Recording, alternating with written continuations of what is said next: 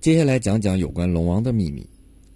龙王表面上看是最没有悬念的一种神仙，龙王的职责很明确，掌管四海，奉旨意行云布雨，偶尔在不影响天庭意志的前提下，可以自己直接下一点雨。居于海内，龙宫中宝物聚集。《西游记》中的龙王级别不高，与各种强势力量从不争夺。只有一样，书中的西海龙王和北海龙王的名字曾有过变化。开始第三回。西海龙王名叫敖润，北海龙王叫敖顺。而到了后来第四十三回黑水河一节，西海龙王却是敖顺。这两者曾经对调过。降服红孩儿时，西海龙王仍是敖顺。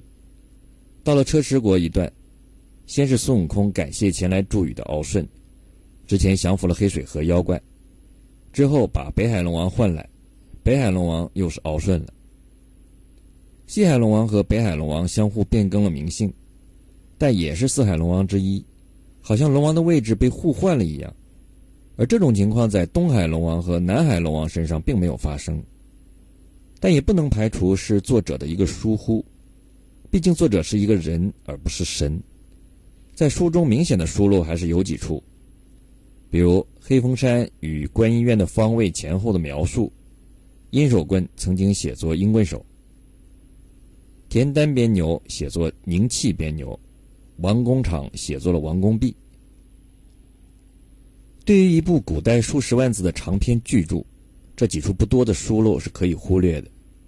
当然，也许可以推论出一个幕后的故事，就是四海龙王中曾经有过职务对调，而且不同的海还有高低等级差异。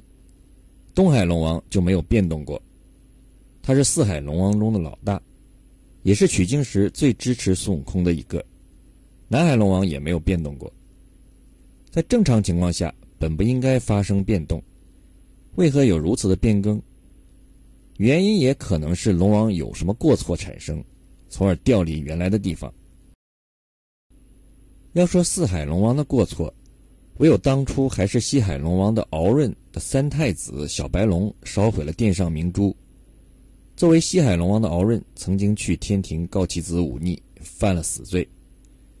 只能在设定某些前提下假设是这样，相当于现代的犯错的公务员评级调动。或许当时书中就描写了如此高端的现代管理方法了。实际上，这些具体细节也可以不必考虑，只要看其中有意义的一面即可。只是不要把真正有含义的细节忽略了或者误解了。但一部作品到了读者的手中，其能够带来的意义，就完全取决于读者本人了。